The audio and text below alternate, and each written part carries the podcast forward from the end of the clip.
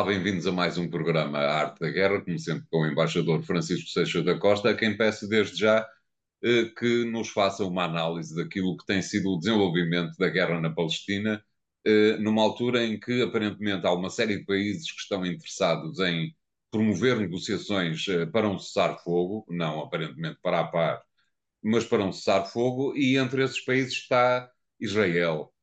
Eh, aparentemente, apesar de Israel fazer parte do grupo de potenciais interessados, a coisa tende a não, a não resolver-se. Paralelamente, temos o problema da ONU, eh, que está eh, numa situação absolutamente catastrófica em termos financeiros na faixa de Gaza. Como é que tem acompanhado tudo isto, embaixador? Bom, eu eh, tentaria, eh, não consigo acompanhar o, o, otimismo do António dizendo que Israel está envolvido nesta negociação. Eh, Israel não parece interessado numa, num cessar-fogo. Pode estar envolvido apenas para complicar, não é? Não, eu acho que Israel tem uma lógica que é, a lógica, que é uma lógica de eh, limpeza total do território de Gaza, eh, dando sinais contraditórios sobre o que é que pretende fazer no período subsequente naquela área, sabendo Israel que grande parte da comunidade internacional não aceitará a sua presença física de tutela naquela área. Mas isso é uma questão que Israel paga para ver e, em particular, paga para ver quem é que ganha as eleições nos Estados Unidos, porque sabe que se Trump ganhar as eleições nos Estados Unidos, ou se essa possibilidade mesmo vier a desenhar-se no horizonte provável, uh, Israel está muito mais à vontade uh, do que estaria com Joe Biden. Apesar de, vamos ser claros, a administração democrática americana ter dado a Israel ao longo destes meses praticamente tudo. Só retoricamente é que, não, é que não lhe deu todas as concessões que Israel quer. Agora, se e quando uh, vier a ganhar, Trump vier a ganhar, aí Israel seguramente vai ter uh, a vida mais facilitada.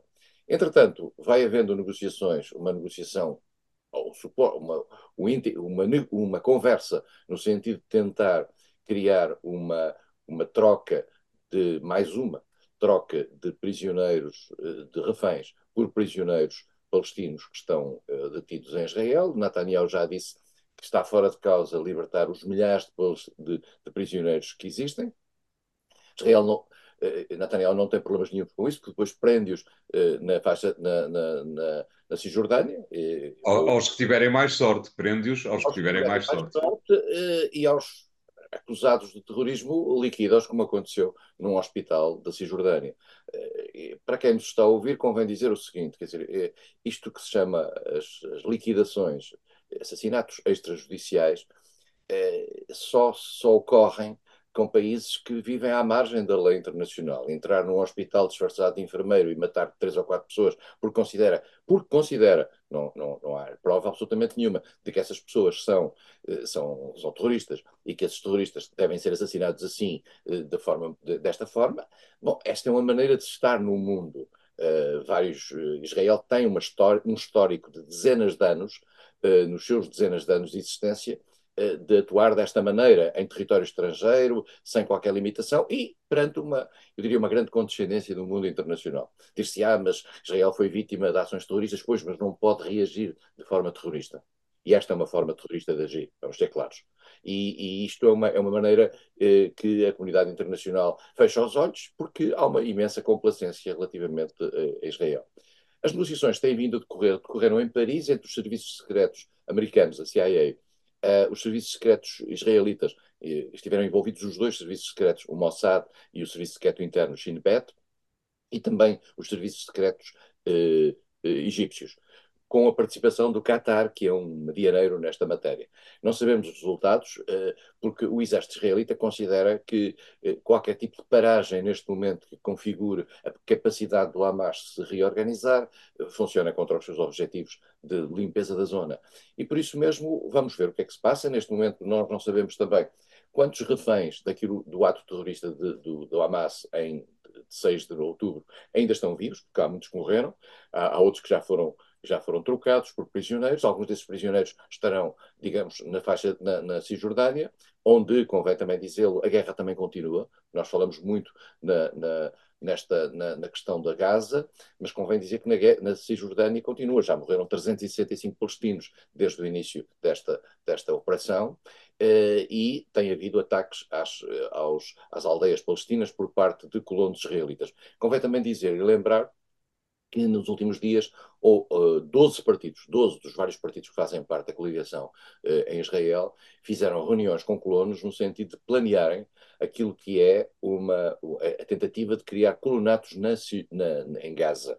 Gaza, volto a dizer, não faz parte do território israelita, eh, segundo as leis internacionais e o, e o, direito internacional. Mas, enfim, eh, já houve reações de parte de vários países, até de Portugal, eh, negativamente eh, contra, contra, isso. E, portanto, estamos nesta fase eh, e eh, as tensões mantêm-se também no governo israelita com relação a Netanyahu, mas volto a dizer uma coisa que convém lembrar. Aquilo que é a reação, por exemplo, dos familiares, dos familiares dos reféns relativamente a Netanyahu não é necessariamente no sentido de uma ação pacificadora. Não, é numa ação de grande legitimidade, digamos, emocional, que é tentar encontrar qualquer solução que permita às pessoas que estão retidas e presas pelo, pelo Hamas de saírem. Mas isso não significa que, se, que, se, que seja uma ação mais branda, até pode ser uma ação mais forte e uma reação mais forte. E viu-se, aliás, os, os familiares dos palestinos, dos, dos reféns, proibir a entrada de ajuda humanitária na faixa de Gaza, uh, no sentido de criarem uma maior pressão, porque consideram que essa ajuda humanitária acaba por ser tomada pelo Hamas e, e essa leitura. Depois o António falou da questão da, do, da, da missão das Nações Unidas. A missão das Nações Unidas convém lembrar o seguinte, quer dizer, convém dizer o que isto é. Foi detectado por Israel, na leitura de Israel, que há 12, havia 12 funcionários eh, dos não sei quantos mil que existem, 25 mil, creio eu, que, funcionários da, da, agência que nas Nações Unidas eh, fornece, digamos, ajuda aos palestinos. Convém dizer que a Palestina é uma hoje, nomeadamente Gaza, são hoje zonas que não têm uma economia própria. E se não for, digamos, a, a doação internacional de bens, essas, essas pessoas não vivem. As pessoas morriam à fome e à sede. E, portanto, convém dizer isto para, para, para, ter esta noção. E houve 12 pessoas das 25 mil que estão envolvidas, que aparentemente estão envolvidas no ataque. Uh, vários países imediatamente suspenderam a ajuda à agência, uh, considerando, e esses países representam 70% da, daquilo que é o orçamento da agência, considerando que isto põe em causa a própria legitimidade da agência. É verdade que a legitimidade da agência está em causa, havendo essas 12 pessoas, mas temos que perceber que do outro lado estão 2 milhões e tal de pessoas ou, ou, ou, mais do que isso, porque não é só a população de Gaza, é também a população da Cisjordânia que é abrangida pela ação dessa agência, e, e, essa, e essas 12 milhões e tal, eh, cerca de 5 milhões e tal de pessoas eh, têm, digamos, o direito a receber a ajuda humanitária. E, portanto, parece uma overreaction por parte do mundo ocidental, mas, enfim, faz parte daquilo que é, eh, digamos, a sua prática anterior. Uh, esses 0,05% de uh, funcionários que têm qualquer coisa para esconder, parece-lhe, embaixador, que é uma percentagem razoável para tantos países, nomeadamente países importantes e doadores importantes, uh, terem secundado a apreciação de Israel face a esta questão? António, faz parte da complacência sistemática que existe face a Israel nesta matéria. Qualquer tipo de ação eh, que, ponha, que ponha que Israel denuncie no plano internacional, eh, com fundamento ou não, tem imediatamente um coro eh, imenso, quer nos Estados Unidos, quer na Europa, e na Europa particularmente a partir da Alemanha, que é uma espécie de vive numa permanente autoabsolvição relativamente àquilo que a sua extrema-direita fez nos anos 40 do século passado. E por isso mesmo é uma, é uma, é uma ação que obviamente vai se recompor, vai haver, vai haver investigações por parte das Nações Unidas, etc. Temos que perceber uma coisa, a maioria dos funcionários que ali estão das Nações Unidas são palestinos, porque ali só há palestinos a viver. Não há grandes expatriados de outros países que vão para ali viver a não ser em posições de desfia. E, portanto, os funcionários contratados são palestinos. O facto de haver 12 que, que estavam ligados ao Hamas, ainda deve haver mais. Exatamente. Haver mais. Nós temos que perceber uma coisa, porque esta história do Hamas também convém que as pessoas tenham consciência do seguinte: o Hamas é hoje considerado uma organização terrorista por várias entidades, não pelas Nações Unidas, vale a pena dizê-lo, não há consenso nas Nações Unidas para considerar o Hamas uma organização terrorista, mas há na União Europeia, na NATO, etc. Mas temos que perceber que o Hamas é, é a entidade política que dirige Gaza. Depois teve uma deriva eh, terrorista, eh, agressiva em relação a Israel, para além daquilo que o direito internacional lhe dava.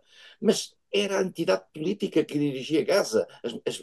E, portanto, é natural que a maioria das pessoas que estão em Gaza e que são contratadas para essa organização não estejam absolutamente neutrais relativamente à situação local. A grande questão está em saber se, na sua ação e utilizando os meios que a agência lhes dá, essas, essas entidades essas pessoas, digamos, incumprem com isso, mas isso, isso é um problema pontual. Agora, pôr em causa aquilo que é a ajuda humanitária que está a ser dada a milhões de pessoas, por virtude de 12 pessoas estarem envolvidas no ataque terrorista de 6 de, 6 de outubro, parece-me um evidente exagero, mas enfim, as pessoas lá saberão. Claro. Eh, muito bem, obrigado, embaixador. Vamos fazer aqui o primeiro intervalo do programa de hoje. Voltamos eh, já de seguida. E até lá.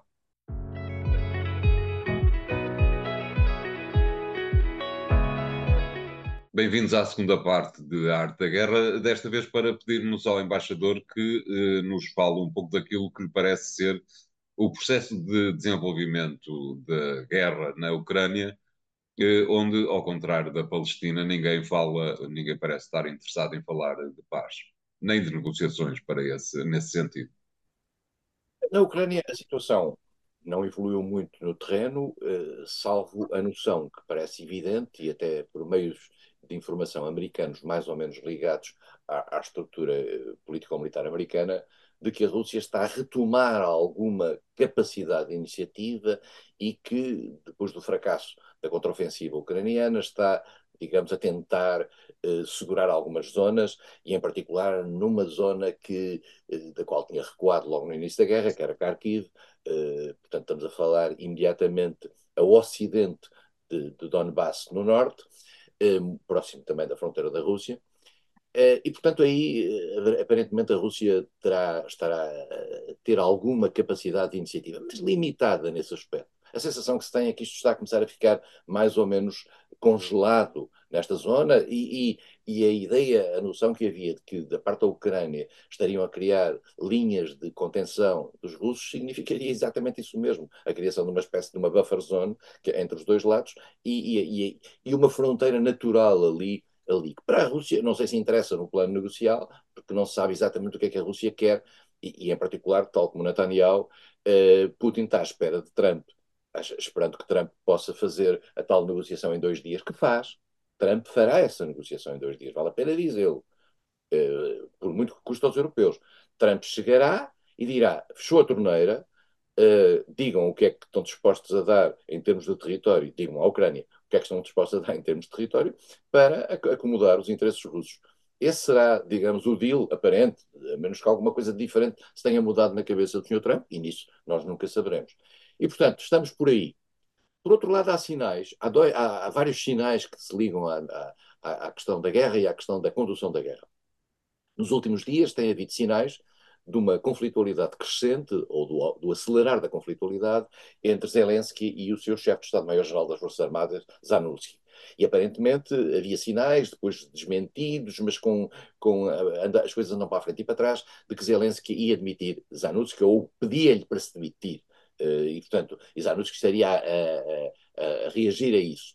Isto é grave, do ponto de vista, digamos, do equilíbrio e da própria equilíbrio psicológico eh, das forças ucranianas perante a sua própria população. A saída dos, do comandante-chefe das Forças Armadas seria, digamos, importante. Já no passado, convém dizê-lo, Zelensky já teve que mudar o seu ministro da Defesa, já teve que mudar várias chefias de natureza militar, mas é isso também a Rússia fez. Nós lembra, lembremos-nos o que é que aconteceu já na Rússia ao longo destes dois anos em matéria de substituição de chefias militares. Portanto, numa guerra é complicado. A ideia que o normal seria continuar os mesmos chefes, mas depois eh, as tensões internas são muito grandes.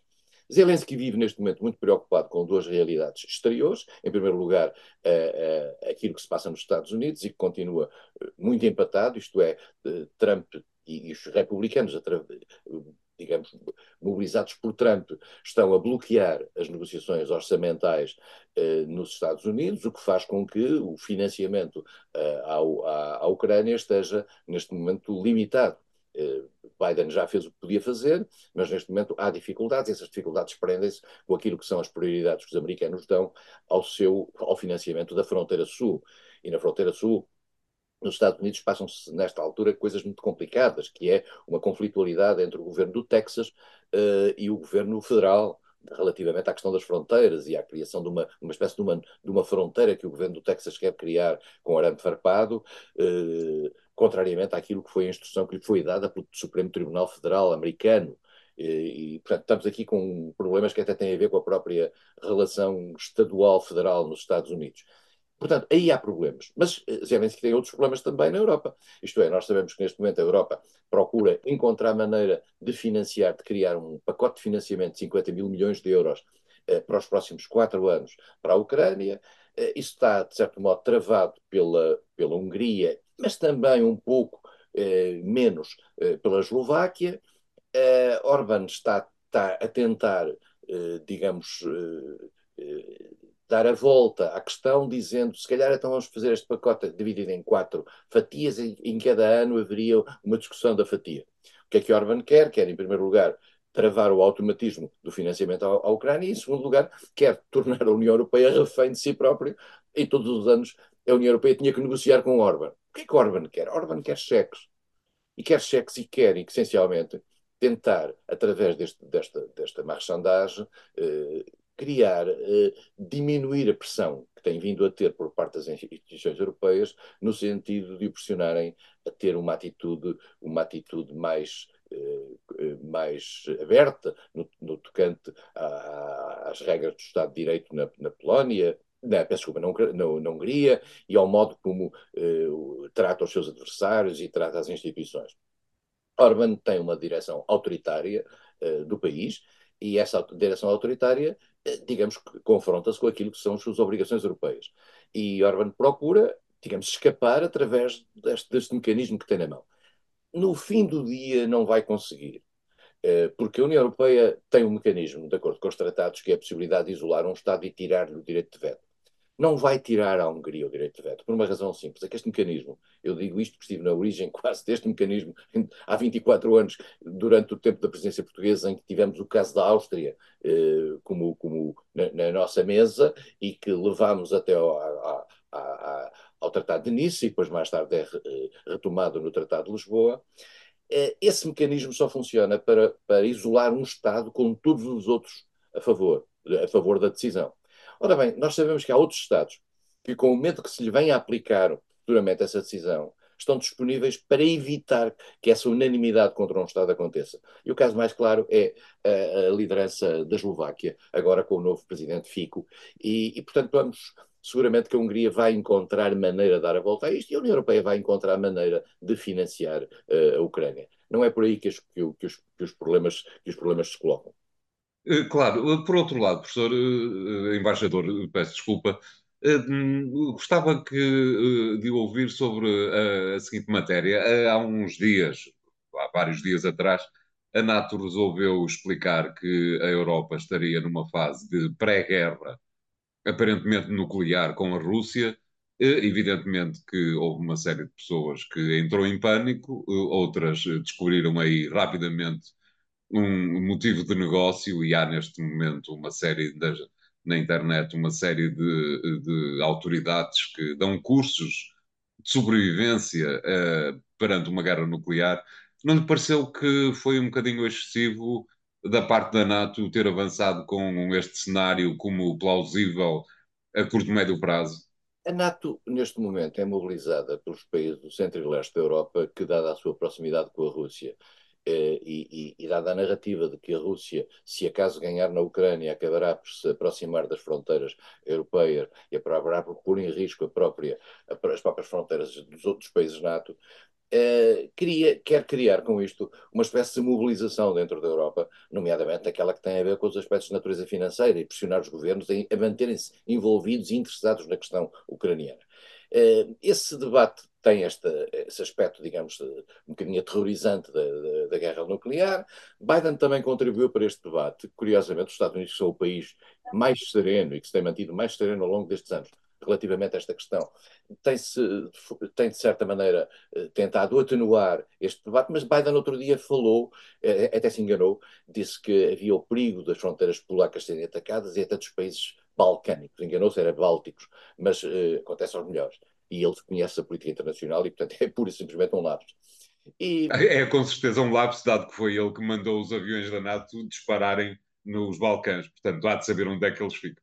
Exatamente. E a, e a, mas a questão, a questão essencial, a questão essencial é, é, é que o, o, neste momento há, há, esta preocupação global face, face à Rússia e há também, este também é um ponto importante, António, que nós passamos o tempo a pensar, e eu, aliás, tenho dito aqui várias vezes, a Rússia nunca ameaçou nenhuma fronteira NATO. É verdade que a Rússia nunca pôs em risco nenhuma fronteira NATO. E quando houve pequenos incidentes, nomeadamente na fronteira polaca-ucraniana, esses incidentes foram resolvidos com os Estados Unidos sempre por trás até da Rússia, no sentido de dizer isto não é uma ação ofensiva à Rússia.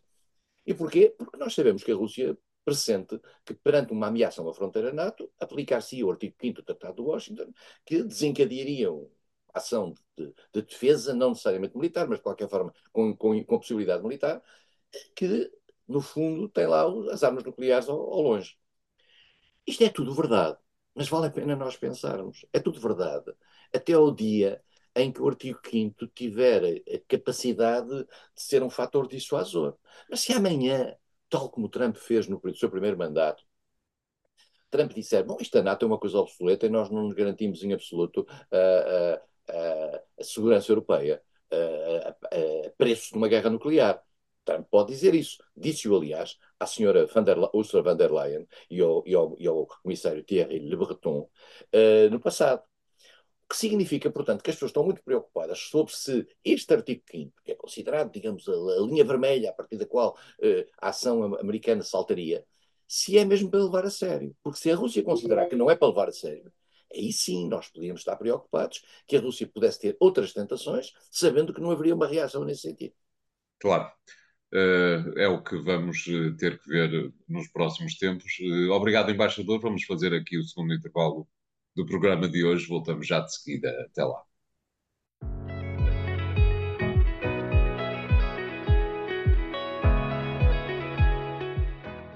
Bem-vindos à terceira parte de Arte da Guerra, desta vez para, ainda mantendo-nos na Europa, pedir ao embaixador que nos diga de que forma é que está eh, a analisar eh, os primeiros tempos de, de, do novo eh, primeiro-ministro uh, francês, numa altura em que, como sempre acontece há muito, muito, muito tempo, uh, numa altura em que o setor agrícola está a começar a dar mostras de uh, estar pouco à vontade com as políticas que se seguem em França, mas também na Europa, sendo que a primeira vítima parece ter sido o Mercosul, esse tratado que está há duas décadas a ser negociado e que, evidentemente, ou pelo menos se acreditarmos em alguns analistas, eh, já morreu há muito tempo. Como é que tem visto tudo isto, embaixador? A reação francesa face ao Mercosul, face ao acordo entre a União Europeia e o Mercosul, que, como António disse, está a ser negociado há muitos, muitos anos. Eu, eu lembro, quando, quando, fui embaixador no Brasil, eh, as coisas já tinham um longo tempo e nós já vínhamos de, quase de há 20 e tal anos com isto. Eh, há uma reação francesa a França é um dos maiores beneficiários da política agrícola comum. E os, e os agricultores franceses são os grandes beneficiários da política agrícola comum. E a política agrícola comum representa hoje cerca de 40 e tal por cento, não sei se agora já chega a 40% do orçamento comunitário, de todo o orçamento comunitário.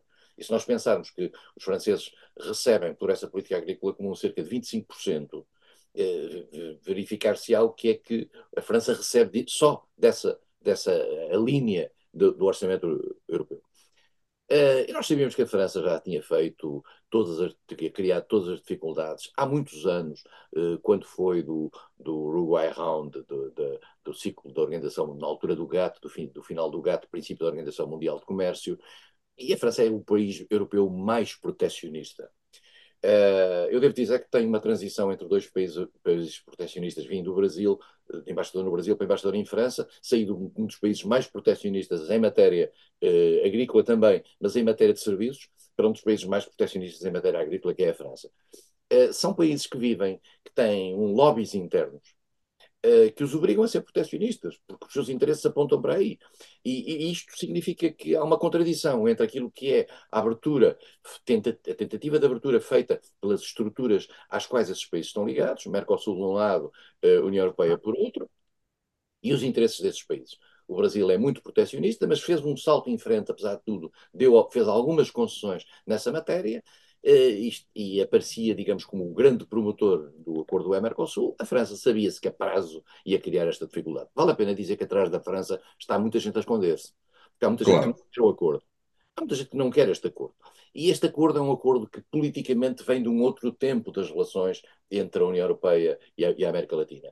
Uh, nós, nós vivemos ciclos de abertura da União Europeia ao exterior, ao Mediterrâneo, aos países árabes, à África, mesmo à Ásia, a algumas economias asiáticas. Eh, eh, nós sofremos isso em Portugal, com os textos, com o calçado, etc. Eh, agora, os agricultores franceses estão a reclamar, primeiro não querem o acordo, mas também não querem outras coisas, convém dizê-lo. António, convém lembrar-se que esta, esta, esta, estas primeiras reações foram, primeiro na Polónia, eh, contra a entrada da liberalização dada pela, pela, pela, pela Comissão Europeia aos produtos agrícolas e, e, e pecuários da Ucrânia, eh, depois foram na Alemanha, onde Berlim foi invadido por agricultores. O que é que se passa neste momento na agricultura europeia? A agricultura europeia foi muito esmagada eh, agora pela tentativa de reduzir subsídios e a tentativa de manter preços baixos para contrariar a inflação. Por outro lado, a agricultura europeia vive numa pressão que considera incapaz de ser sustentável para introduzir medidas de natureza ambiental que, no fundo, acabam por afetar a produtividade. O facto da União Europeia propor que uma parte da, da, de, uh, dos terrenos seja mantido uh, em pousio durante algum tempo, por razões ambientais, acaba por uh, não favorecer uh, a economia agrária nesse, nestes países. E, portanto, há aqui uma, uma, um conjunto variado de, de, de, de, questões que os agricultores estão a pôr em cima da mesa. Os agricultores têm uma grande força, convém dizê-lo, em países como a Alemanha ou a França, que são os dois países centrais dentro da União. Mas outros países já também estão a reclamar. E nós vimos, por exemplo, tenho aqui a nota, a Bulgária, a Eslováquia, a Hungria, a, a Roménia, a Polónia, a Espanha também, e não deve tardar aí que a CAP faça também uma, uma, uma ação de, de, manifestação, pelo menos de solidariedade nesta matéria. E, portanto, neste momento há uma tentativa de protecionismo dentro da União Europeia, que se contrapõe, digamos, àquilo que foram as boas vontades de natureza política manifestadas noutra, noutra altura. E, portanto, nada de novo a oeste. Isto caiu em cima do novo primeiro-ministro francês, Grava. Exato, era o que eu lhe ia perguntar. É, uma, é um um primeiro mês de mandato um bocado uh, difícil e com tensões que, em princípio, nem sequer estariam no, na agenda do, do novo Primeiro-Ministro. Ser Primeiro-Ministro? Não, estavam, estavam com certeza. Porque, porque, era muito claro que esta questão vinha aí. Esta questão já estava, aliás, a pôr-se há vários meses. E, e as reações do governo são estas, que é esta atitude, em, em primeiro lugar, pedir a excepcionalidade francesa uh, na, na União Europeia que é uma coisa que, que, obviamente se contrapõe contra aquilo que são as regras comuns dentro da União. E depois ter a coragem, Macron, de dizer a Lula não há acordo. Lula é um pouco a tutela, digamos, do Mercosul e, e não há acordo. Isto vai ter um preço de natureza política para a França, mas a França paga isso bem, porque Macron quer aparecer num período em que particularmente vale a pena dizer há eleições europeias em junho e, e neste momento o partido de Macron, uh, o Renaissance, está muito atrás do partido de Marine Le Pen, que defende uma, uma postura uh, muito, muito robusta dentro da União Europeia, mas ele quer dar ar de protetor da França, protetor do interesse nacional francês, o que é normal. O novo primeiro-ministro é a cara disso. Em que medida é que a Gabriel Attal é capaz ou não de, digamos, de dar a volta e conseguir um conjunto de medidas que apaziguem os seus agricultores e que ao mesmo tempo seja capaz de ter alguma eficácia na decisão europeia, uma coisa que ele tem, é a capacidade, a França tem sempre essa capacidade, que é bloquear as decisões europeias, mesmo que não tenha maioria. Uh, e porquê é que o faz? Consegue o fazer sempre. Lembro-se quando foi do Tratado, do tratado Constitucional, uh, houve, houve uma eleição, houve um referendo na, na, Holanda e disse, ah, talvez isto dê a volta. Houve um referendo em França, caiu, acabou. Caiu. Uh, já se viu, já tinha acontecido isso nos anos 50 com, com, com, a Comunidade Europeia de Defesa, foi exatamente assim. Quando a França disse que não, aquilo parou. Agora a França disse que não relativamente ao acordo o Mercosul, a Comissão Europeia já veio a, a, jogo dizer que, bom, se a França não quer, então não vamos ter. E, portanto, eh, é, a França paga esse preço para apaziguamento interno. O ano eleitoral eh, europeu não é despiciente nesta matéria, os partidos estão-se a posicionar eh, para aquilo que é a disputa dos lugares no Parlamento Europeu para o ano, a partir de meados deste ano, e, e, todos nós já percebemos que o Parlamento Europeu vai ter uma maioria muito crítica daquilo que são os partidos do centro, quer pela extrema-direita, quer pela extrema-esquerda, o que pode, não digo criar maiorias, mas pode criar minorias de bloqueio, que podem pôr o Parlamento Europeu numa grande dificuldade em termos da sua capacidade de influência do processo decisório em Bruxelas. Eh, o que se percebe, dir-me-á se concorda ou não, embaixador, é que uh, a tentação proteccionista está por todo lado e está a descer das margens da esquerda e da direita para o centro. No fundo, é, é a Europa a aprender com Donald Trump. É, o António disse bem, está, está a sair das margens para o centro. É que o centro cada vez mais está contaminado pelas margens uh, quer da esquerda, quer à direita, isto é, como percente que lhe está a fugir o eleitorado e como percente que, o eleitorado se sente tentado a, a, opções mais à esquerda ou mais à direita e mais radicais, o centro está ele próprio a fazer um mimetismo disso mesmo. E por isso mesmo é que nós vemos hoje os, os partidos uh, mais ao centro acabarem por uh, apadrinhar políticas que normalmente seriam de uma ala mais radical. E, portanto, hoje estamos numa, numa, numa, num ciclo protecionista. Esse ciclo protecionista foi inaugurado, vale a pena dizê-lo, por Trump, uh, que aí vem-se eventualmente, e, portanto, vamos ter aqui um, um, te um tempo, digamos, menos simpático para a Organização Mundial de Comércio, mas ela também está bloqueada, porque a Organização Mundial de Comércio, que era suposto gerir a globalização e as relações comerciais, eh, com os seus painéis de discussão e de uma espécie de tribunais, estão bloqueados porque os americanos não nomeiam os seus juízes para os tribunais. E, portanto, neste momento, eh, os conflitos eh, no quadro da Organização Mundial de Comércio eh, são transferidos para a relação entre os países e para quem tem mais força e para quem tem menos força. Claro. Obrigado, embaixador. O programa de hoje fica por aí, por aqui. Podem continuar a acompanhar-nos nos sites de, do Jornal Económico e para a semana cá estaremos com três novos temas ou com a repetição destes de alguns por certo. E até lá, obrigado.